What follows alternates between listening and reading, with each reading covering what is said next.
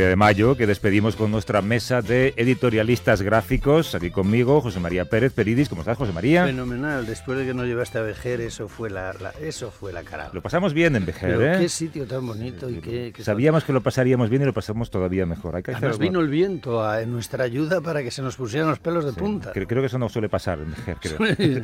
y Julio Rey, ¿cómo estás, Julio? Pues eh, muy bien, la verdad es que añorando Vejer también y sobre todo aquel amanecer maravilloso que pudimos contemplar. Y poner en Twitter.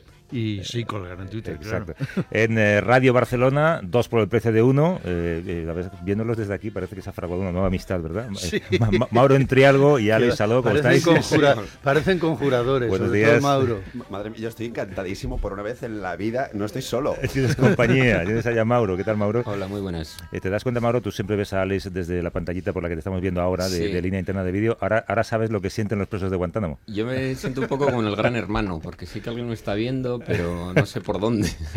Exacto. Tú, tú, tú saluda eh, a- en 360 grados y acertarás. ¿Qué arma Mauro en Barcelona? Arma un- ha llegado, han empezado los- las pedradas Sí. a quemar contenedores. Pero este hombre es De un eso peligro. ¿eh? Yo luego, cuando ¿no? veo rollo bolivariano, allá voy.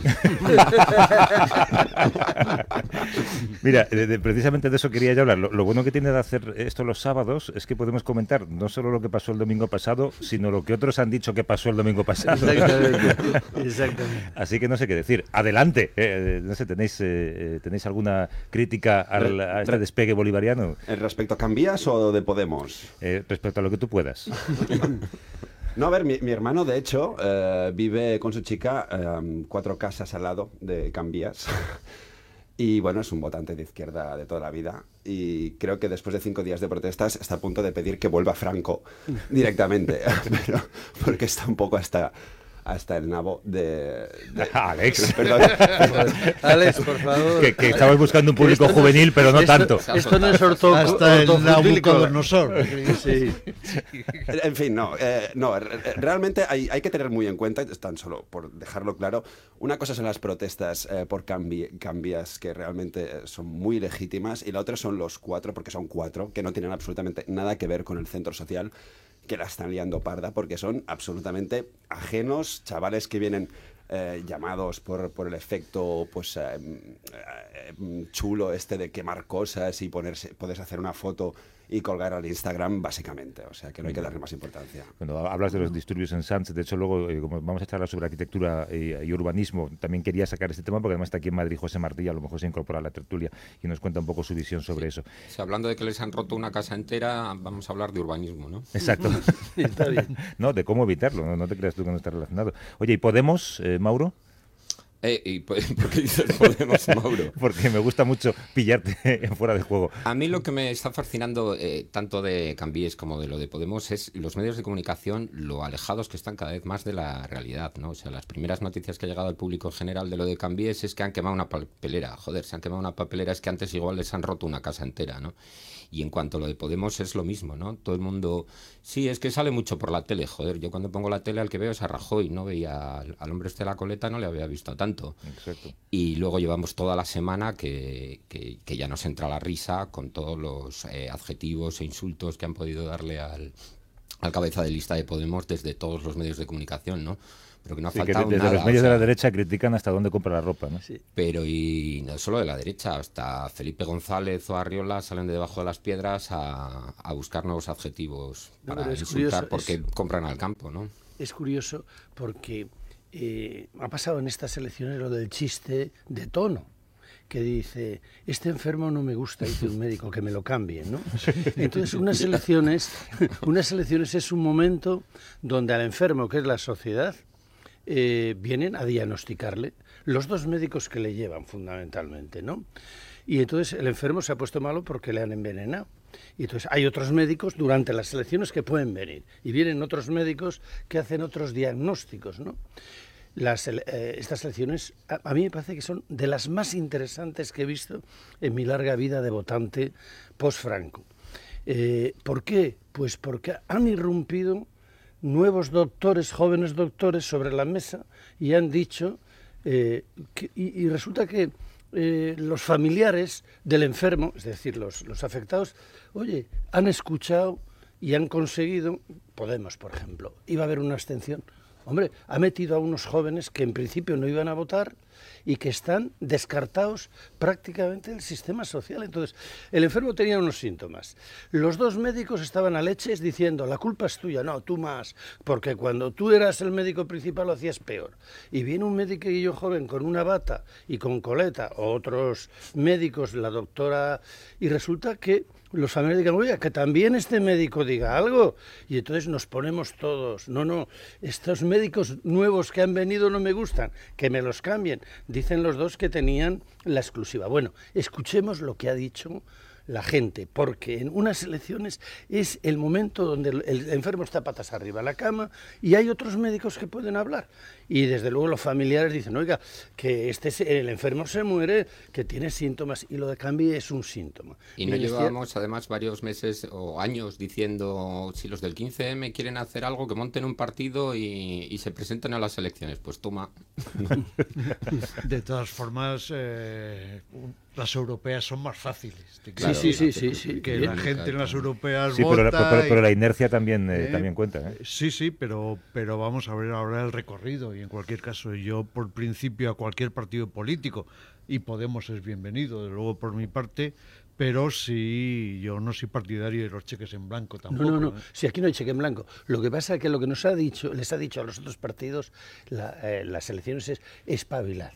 Espabilar que viene el lobo. El lobo o lo que sea. Algunos han dicho que viene el lobo, ¿eh? en lo de bolivariano. Bueno, todo tiene su recorrido. Todo, todo tiene su. Efectivamente, lo bolivariano. Que lleva- también puede decir lo que quiera, José María. Que sí, ¿Te ¿quién? está refiriendo a Felipe González?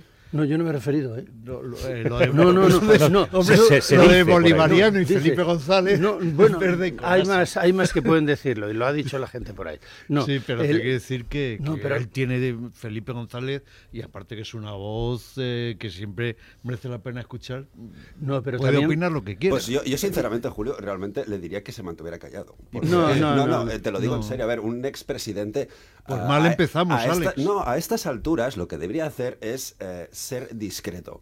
Y, y lo que tampoco puede hacer es irrumpir de esta manera, porque además no deja de... de cada eh, frase suya eh, pesa mucho en la imagen. Y que entonces, está ¿quién teniendo está, ahora cua- el, el quién Partido está- Socialista. Pero ¿quién está cualificado para dar su opinión entonces?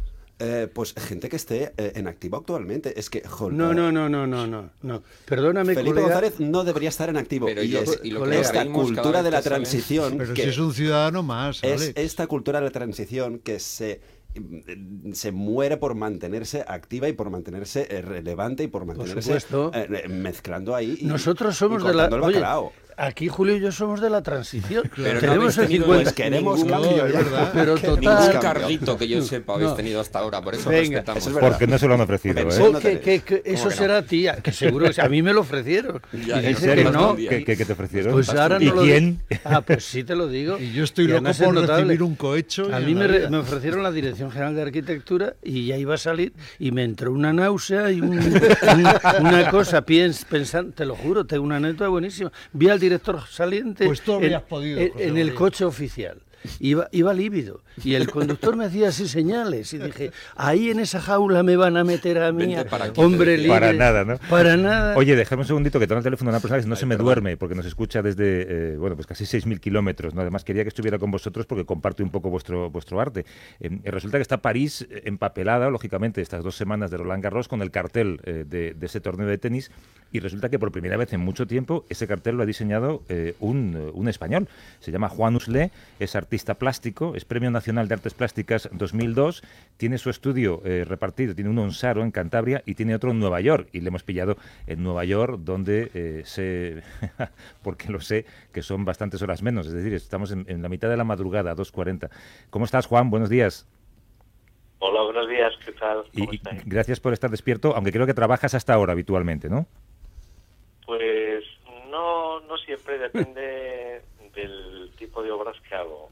O sea, generalmente trabajo por la noche una serie que yo llamo eh, Soñecas Reveladas, que tiene que ver con- precisamente con, bueno, pues con la noche, el pulso, el latido y, digamos, el color negro, ¿no? La ausencia, digamos, de luz y de color.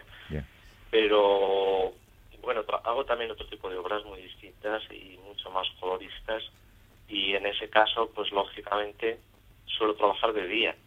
Y es lo que estoy haciendo en esta, en esta temporada, precisamente. En estas Pues fechas. entonces te, te agradecemos aún más que estés eh, al teléfono a estas horas de la madrugada en Nueva York. Oye, en Francia, que por cierto se escribe mucho estos días sobre eh, cómo a los franceses, al público francés de Roland Garros, no le cae bien eh, eh, Rafa Nadal. Eh, no sabemos por qué, no sé, nadie sabe decir por qué, ¿no? Y de repente alguien llama a tu puerta, un francés, y te dice, tú, español, haznos el cartel. ¿Esto, esto cómo surge? Sí, bueno, fue... Bueno, no, no, no, es, no es una imagen muy alejada de la que acabas de describir, pero coincidía con, bueno, con una exposición que estaba haciendo yo en ese momento en, París, en la Galería Lelon, y justo en la inauguración se acercó a mí pues una, una persona que era es miembro de... Lo, bueno, ellos tienen una especie de museo, Roland Garros, eh, que recogen un poquito la documentación, imágenes y digamos objetos de la historia del torneo y asimismo también pues eh, lo que ha sido este proyecto que ya lleva digamos eh, rodando bastantes años Bien. que es el, el hecho de encargar a artistas plásticos vamos a decir de cierto prestigio internacional o reconocidos eh, pues el- la ejecución del cartel. Del cartel. Eh, cada año lo hace un artista distinto y bueno, pues eh, hay de todo tipo de nacionalidades. Eh, no es no soy el primer español, por supuesto, hay, ha habido más, ha habido cuatro o cinco, cinco artistas españoles, Tapie, Saura, Arroyo, artistas, bueno, pues, pues de prestigio y han hecho carteles estupendos. Y a mí me lo dijeron precisamente en la inauguración una persona, eh, Brigitte Germont, eh, parte de ese comité, y me, me sonó rarísimo, la verdad. Al principio me, me pareció una idea un poquito extraña, y poquito a poquito me fue calando, porque bueno, Roland Garros para todos nosotros, para mí al menos, ha sido siempre una especie de referencia y a la vez una incógnita, porque yo siempre asociaba el nombre al tenis y pensé que era un tenista. Y, y bueno, pues eh, a partir de ahí, Era un aviador, Roland Garros. Eh, un aviador, exactamente, aventurero y aviador. Bueno, pues es un cartel, eh, Juan, es un cartel eh, magnífico, que además refleja los elementos del tenis, es, es precioso y es, es un poco también un orgullo que no solamente lo gane un español, sino que el cartel lo haga un español. Eh, te agradezco que hayas estado en directo. Mira, Julio te quiere preguntar algo, espera. Sí, eh, primero, señor Usle, transmitirle mi admiración por su obra, eh, eso, y no quiero ser pelota. Pero bueno, ¿se considera usted, se considera usted, Bueno, de, de pelotas va, ¿eh? De pelotas va. Ni siquiera de tenis, que se considera usted marca España? No sé, no sé muy bien, no sé muy bien lo que significa. Es un concepto que vende mucho nuestro gobierno actual, eh, mm, un Pues concepto no, de no. exportación, de en fin. No soy yo muy muy de marcas, la verdad. Lo de Roland Garros, como le comentaba antes a Julio, me sonaba a tenis y no a, a, a Javier, perdón, y no a avi- aviador, ¿no? Pero lo de concepto, lo de, ¿cómo has dicho? Marca España. Sí, sí, marca, de- marca me encanta, España. sí. me, me encanta esta actitud de migrante. De, me- ¿De qué me está hablando Lo usted? he oído y, y estas cosas también incluso me lo han preguntado alguna vez, pero la verdad es que eh, no estoy muy al día o no estoy muy en el... Pues- pues Vale, dis- Nosotros tampoco, ¿eh, señor Urle? No se Es, preocupe. es un buen lugar en el que estar entonces, eh, Juan. Eh, Juan Usle. yo, eh, creo que, yo creo que de hecho estoy estoy un poquito por aquí por eso de alejarme a veces de ciertas situaciones. No porque no tenga sentido humor como vosotros, que os he escuchado unos minutos y la verdad es que sois divertidísimos, aparte de, de profundos, que no decís bromas por decir, sino que sabéis lo que decís, pero lo decís con la alegría suficiente como para alegrarle la vida y las mañanas a la gente. o, o hundirle el día a, a algunos de los que se sienten a lo mejor mencionados. no, ¿eh? el, el sentido del humor, si es inteligente, es sentido del humor y por tanto es buena salida y, y bienvenida. ¿no? Pues le voy a contar un chiste de tono que se refiere a la, a la disposición del día que tiene usted, señor Uslé. Yo soy Peridis, eh, ando por Cantabria también mucho. Eh, tono Bueno. decía que yo cuando voy a la cama llevo dos vasos, uno lleno por si tengo sed y bebo y otro vacío por si no tengo sed y no bebo. Y entonces de noche hago cosas oscuras cuando dibujo así más de negro y de día de color. Eso es fantástico, muy poético. Que cuando estés eh, por Cantabria o por Madrid, eh, vente un día a, a esta- a este diálogo, que estás con gente que hace un poco lo mismo que haces tú. Sí, pero no, no, tengo, no tengo el bagaje ni la, ni Es- la soltura suficiente como para ¿Qué, poder, qué- qué te crees que lo tienen ellos? como para poder dar, dar nivel. ¿eh? Aquí dan de beber para que se anime uno por la mañana. Agua, desde bueno. luego. Juan Usle, gracias y enhorabuena por el cartel, que es magnífico. Que la gente lo busque y lo vea, es maravilloso. Un abrazo fuerte. Muchas gracias. ¿eh? Hasta luego. Eh, tenemos que hacer una pausa para información local, regresamos enseguida.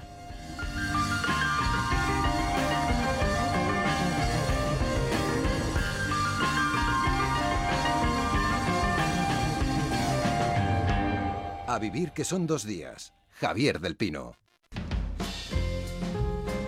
A vivir que son dos días. Javier del Pino.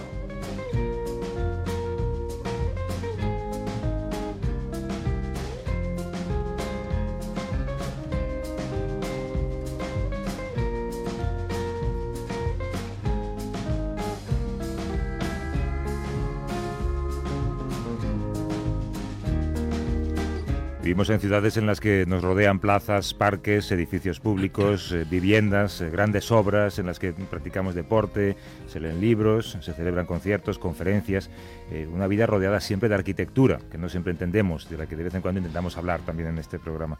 Estamos con José María Pérez Peridis, con Julio Rey, con Alex Saloy, con Mauro Entrialgo y está también por Madrid este fin de semana nuestro compañero José Martí Gómez. ¿Qué tal, José? ¿Cómo estás? Hola Javier, Así que le he días. dicho que se sume a este estudio porque antes Alex eh, mencionaba al principio de esta, charla, a las ocho y media de la mañana, eh, los, eh, el fenómeno que está ocurriendo en, el barrio de Sanz, ¿no? y es algo sobre lo que tú has escrito un libro, José. Sí, hace años escribí un libro sobre la historia de Sanz. Yo no comparto la opinión que ha expresado Alex. Yo creo que Sanz es un barrio con, no creo, es un hecho, con una larga trayectoria de reivindicación urbana. En los años del franquismo ya se planteó la recuperación de una plaza, la plaza de Sanz, y años más tarde una lucha muy fuerte vecinal para hacer espacio público lo que había sido una gran fábrica de la Fabra Coets, que está justamente al lado de la estación de Sanz. El derribo de este centro cívico es un error garrafal de- del Ayuntamiento de Barcelona que no se entera de nada de lo que está pasando por los barrios.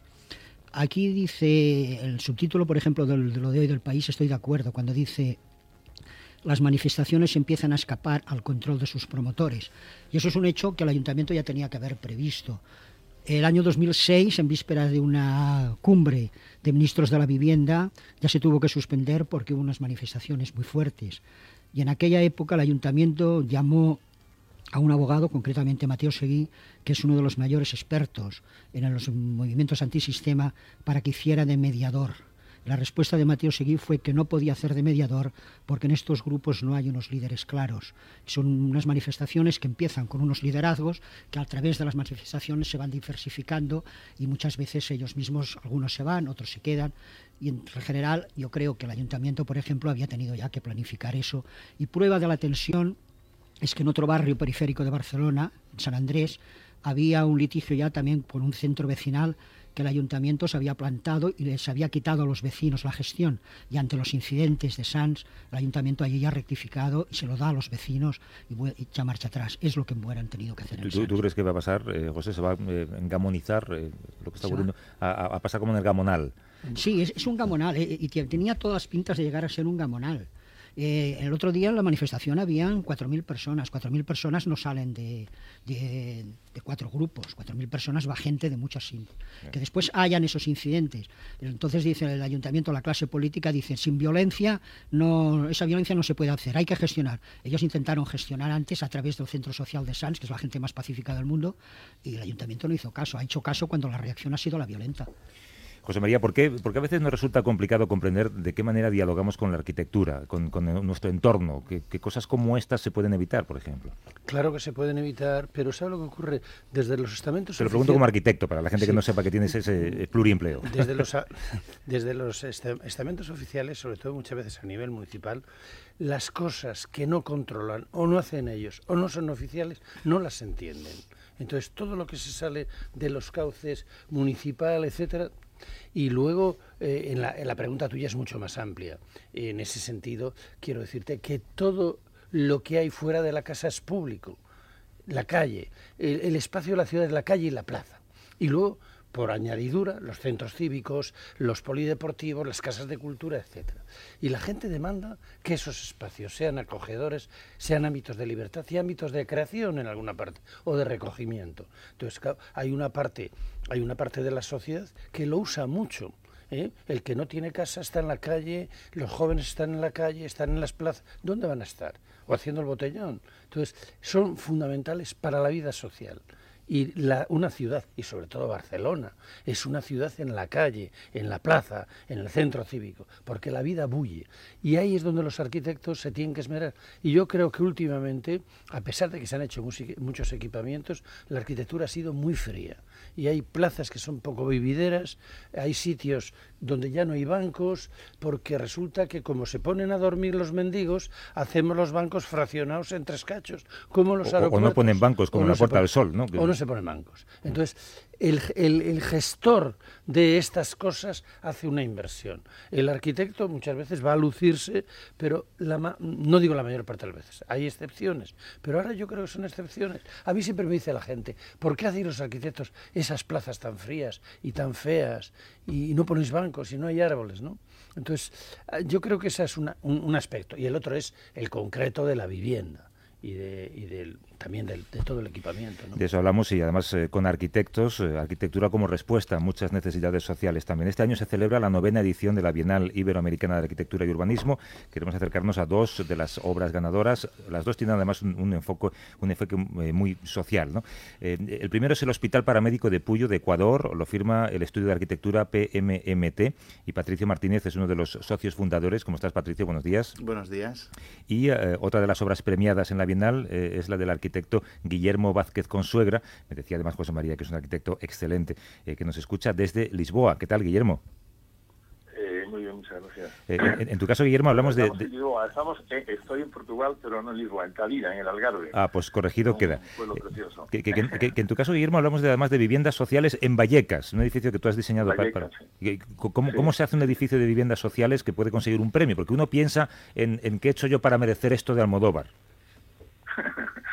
Sí, es verdad, porque es verdad que en los últimos años eh, el foco de atención mediático y, no solamente, digamos, de los medios generales, sino también incluso más disciplinares, pues ha estado siempre eh, en los edificios singulares, estos edificios que se han dado a simbólicos, eh, eh, icónicos, ¿no? Eh, a través siempre de, imágenes eh, espectaculares, rutinantes, ¿no? Pero es verdad que los que los espacios de la, el diseño de los espacios de la vida cotidiana ha sido siempre el reto de los grandes arquitectos a lo largo de la historia, ¿no? Y han puesto su, conocimiento, sus experiencias, siempre eh, a favor de un proyecto que trataba de conseguir y de construir, digamos, los espacios dignos para el hombre. Eh, es cierto que es muy difícil hacer arquitectura con un programa de viviendas sociales, ¿no? Porque hay unas normativas muy restrictivas, eh, casi asfixiantes, donde te dan, eh, hay muy poco espacio, digamos, de maniobra, eh, y también unos presupuestos muy, muy escasos, ¿no? Eh, tenemos, hay, que, hay que hacer notar que, por ejemplo, en España tenemos el precio de construcción de viviendas sociales más bajo de toda Europa, ¿no? Entonces, claro, intentar hacer algún tipo de arquitectura eh, que aporte algo eh, al barrio, que aporte también a la, la- digamos a, la- a la- a las viviendas, pues es muy es muy complicado, ¿no? Pero bueno, yo soy de los arquitectos que entiende que estos obstáculos, en lugar de convertirse en limitaciones, es un estímulo ¿no? Para el proyecto. Eh, déjame hablar también con Patricio. En vuestro caso, no solamente Sí. arquitectura, arquitectura urbana, Patricio, en vuestro caso es arquitectura que pueda estar eh, a disposición de las necesidades de la gente, ¿no? Sí, sí, De, efectivamente. de manera rápida, además, porque es un hospital de lo que estamos hablando. Efectivamente, nosotros el, el Hospital Paramétrico de Puyo es, es- es el proceso de un, de un proyecto de investigación que iniciamos en el despacho eh, en base a una serie de necesidades que nosotros estábamos eh, captando cuando viajábamos por el mundo, porque en estos momentos trabajar en España es muy complicado y, más si, tu sector es la especialización de la arquitectura sanitaria, en este caso hospitales. ¿no? Y nos dábamos cuenta de que una vez existen los recursos y el gobierno eh, tiene, o cualquier entidad privada, tiene dinero para construir un hospital, eh, lo cierto es que lo habitual es que el proceso de diseño, de construcción y de equipar ese hospital para poderlo poner en marcha, es decir, para poder dar servicio sanitario, eh, estamos hablando siempre de tres, eh, cuatro años. Eh, pero claro, hay lugares donde la realidad sanitaria es muy diferente a la nuestra y donde el hospital más cercano que tienes lo tienes a cuatro horas. Y contingencias médicas que a día de hoy eh, en, pues en una sociedad como la nuestra son leves cuando un problema en un parto tienes que coger un coche y, hacer cuatro horas de coche normalmente pues hay una gran cantidad de, de esas contingencias que se convierten en, en letales y, y, esa realidad fue la que nos llevó a decir, bueno, eh, ¿es posible construir un, un, hospital con las mismas eh, prestaciones que un hospital convencional, pero reduciendo su plazo, en este caso, a un año? Y su precio. Y su precio, el precio, el plazo, pero sobre todo hay que, para ser sincero, eh, empezamos con reducir el plazo, porque pensamos que si que lo mejor que podíamos hacer era, o el valor añadido que podíamos dar era, pues ofrecer el hospital, ofrecer el servicio sanitario, pues dos años antes de lo que sería yeah. convencional. Y eso significaría que, eh, bueno, de manera activa la arquitectura estaría salvando vidas, ¿no? Y ese fue el, el, el objetivo de aquel proceso que, que, que, que hicimos conjuntamente con, con, una empresa del grupo ACS, que es MacGyver, que confió en nosotros y que, y que ha cristalizado en Puyo. Por el que ahora habéis sido premiados, además, José María, ¿vas a decir? Hemos sido premiados. Sí. En relación a lo que decía Guillermo, eh, Ciertamente la misión del arquitecto es hacer que la gente sea más feliz, que no se choque con, o sea, que en el sitio donde está, sea una plaza, sea un hospital o sea una casa, viva a gusto, que las cosas funcionen, que sea confortable, que sea poético, si se puede, eso ya es la arquitectura, que, que, sea bello, pero lo fundamental, fundamental que pide la gente es que al abrir la ventana no se te caigan las cazuelas de la cocina, que no tenga goteras, que no consuman exceso, que no se achicharre con el sol cuando le da de poniente. Y a veces los arquitectos pensamos en las formas, en que sea lo último, en salir en las revistas y perdemos, perdemos de vista la finalidad fundamental. Yo creo que Vázquez Consuegra, en la vivienda que ha hecho y en muchos proyectos, son muy hermosos. Y yo supongo que cuando hay... Gracias. Que hay no, no, es verdad, es verdad, Guillermo. Pero supongo, porque no lo dudo en absoluto, que también se está a gusto y se está bien y eso ventila y eso puedes poner, tienes el enchufe donde tiene que estar. Es decir, la arquitectura tiene que cumplir muchas cosas, pero lo fundamental es que es un espacio para el hombre. Y como vivimos dentro de la arquitectura, si es incómoda, desagradable, insalubre, somos desgraciados. Bueno, y, y, yo creo que Patricia ha dicho una cosa muy importante, ¿no? que es cómo la arquitectura responde a un plazo limitado y a un presupuesto limitado que esto en la edad de la imagen que vivimos parece que solo nos importa la imagen de la arquitectura, pero cómo un arquitecto ha sabido escoger unos materiales y un diseño concreto que le han permitido cumplir ese plazo para salvar vidas en este caso. ¿no? Cada vez que decían eso de, no, se trata de un edificio emblemático, yo decía, ¿qué pasa? Que no vale para nada, ¿no? Es Muy bueno, Mauro. Es, es, verdad y yo creo que, que acertabas mucho en, en, en, en, tu comentario de que eh, ha habido una época en la que la arquitectura estaba al servicio casi de un currículum y no, de, y no del cliente, de la sociedad. Yo creo que eh, hay que volver a eso, hay que volver a entender que eh, el arquitecto al final tiene una responsabilidad y aquello que construye debe dar servicio al cliente que se lo paga, pero también al usuario que lo utiliza y que no lo paga, pero que lo tiene que disfrutar, y, y, al medio ambiente y a la ciudad. Eh, y no tanto pues eh, estar más al servicio de casi de intereses propios. ¿no? A, a mayor engleria, ego. Exacto. Oye, ¿estáis, eh, ¿creéis que estamos bien representados como arquitectos en el extranjero? Una profesión en crisis, lo hemos hablado aquí alguna vez. Guillermo. Sí, bueno, yo creo, yo creo que sí, yo creo que, bueno, yo ten, tengo la intuición, vamos, siempre he pensado, todo en estos últimos años, que la mejor arquitectura que se hace en Europa se hace o se ha hecho, ¿no? Se ha hecho en España, Portugal y probablemente Suiza, ¿no? Eh, quizás también en Holanda, pero sobre todo en esos tres países, ¿no? Y, y, yo creo que, por ejemplo, me contaban el otro día, estamos haciendo ahora concursos, claro, no hay trabajo en España, estamos haciendo concursos en buena parte de, de otros países europeos, ¿no? sobre todo en Suiza, pero también en Alemania, en Luxemburgo, estamos consiguiendo ahora eh, el Ministerio de Asuntos Exteriores, ¿no? que ganamos en un concurso hace unos años, que eh, uno de cada cuatro estudios suizos cuentan con arquitectos españoles. ¿no? O sea, ahora los, arquitectos españoles están, digamos, por toda Europa y, y son muy bien acogidos porque, claro, ahí un, tienen un gran predicamento porque tienen una gran formación técnica, técnica y humanística. ¿no? ¿Vosotros, Patricia, tenéis proyectos en España? Pues teníamos algunos, pero ahora ya prácticamente no, no tenemos no tenemos ninguno. La crisis nos cayó como una guillotina. Está haciendo y- José María el gesto de a dos velas. A dos velas. A dos velas. Nosotros somos internacionales más por necesidad que por, que por vocación. Yo, yo Eh, haría otra pregunta, vamos a ver. ¿No creéis que hay en España un sector eh, que, insisto, que es la rehabilitación de viviendas, Sí, edificios y ciudades, que daría trabajo a muchísima gente? Claro, claro, claro. Yo creo que ese va a ser, además, ese debe de ser el trabajo futuro en los próximos años, digamos, para los arquitectos españoles, la rehabilitación o el microurbanismo, ¿no? O sea, el- pequeñas operaciones urbanísticas en, la- en las ciudades, ¿no? Que, que hagan las ciudades más eh, confortables para el ciudadano. Por ejemplo, plantar árboles, carril aumentar las aceras, o sea, pequeñas operaciones, porque al margen de, bueno, de estas operaciones que son más importantes, eso que se dio en llamar monumentalizar las periferias, ¿no? Construir ciudad en las periferias, eh, que ahora seguramente pues no estamos en condiciones de hacerlo. Sí estamos, pero- Guillermo, sí ¿Eh? estamos, sí estamos. estamos. Ahora te lo cuento. Bueno, y el pero, eh, decía eso por una parte, y por otra parte, desde luego, la, la, la rehabilitación de las viviendas, o sea, el eh, acomodar ahora mismo todo el parque residencial a, digamos, a las directivas de, de- de europeas de la eficiencia energética, ¿no? O sea, eso que está haciéndose en Europa desde hace ya muchos años, todavía no se ha iniciado en España. Pues mira. Y yo creo que...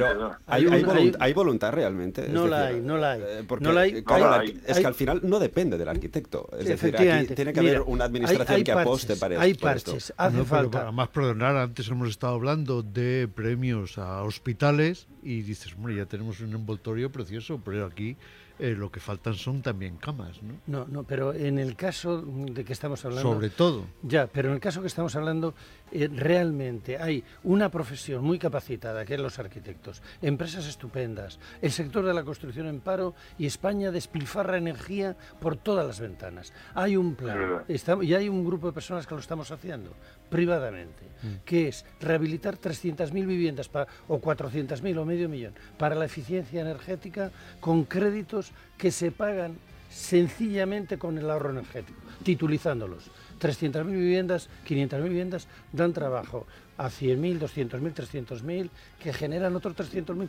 ¿Por qué no se promueve un plan así? De cómo la arquitectura puede mejorar eh, nuestras vidas. Hemos charlado con Patricio Martínez eh, del estudio de arquitectura PMMT, uno de los ganadores eh, de estos eh, premios de la Bienal Iberoamericana, con otro, con Guillermo Vázquez Consuegra, autor de unas viviendas sociales en Vallecas maravillosas, y sobre todo arquitectos que no hacen edificios emblemáticos, es decir, que no sirven para nada, como decía Mauro. Mauro Entreargo, Alex Saló, José María Pérez Peridis, Julio Rey y hoy también José Martí por aquí. Gracias a todos, un abrazo. Gracias. Gracias. Emblemáticos.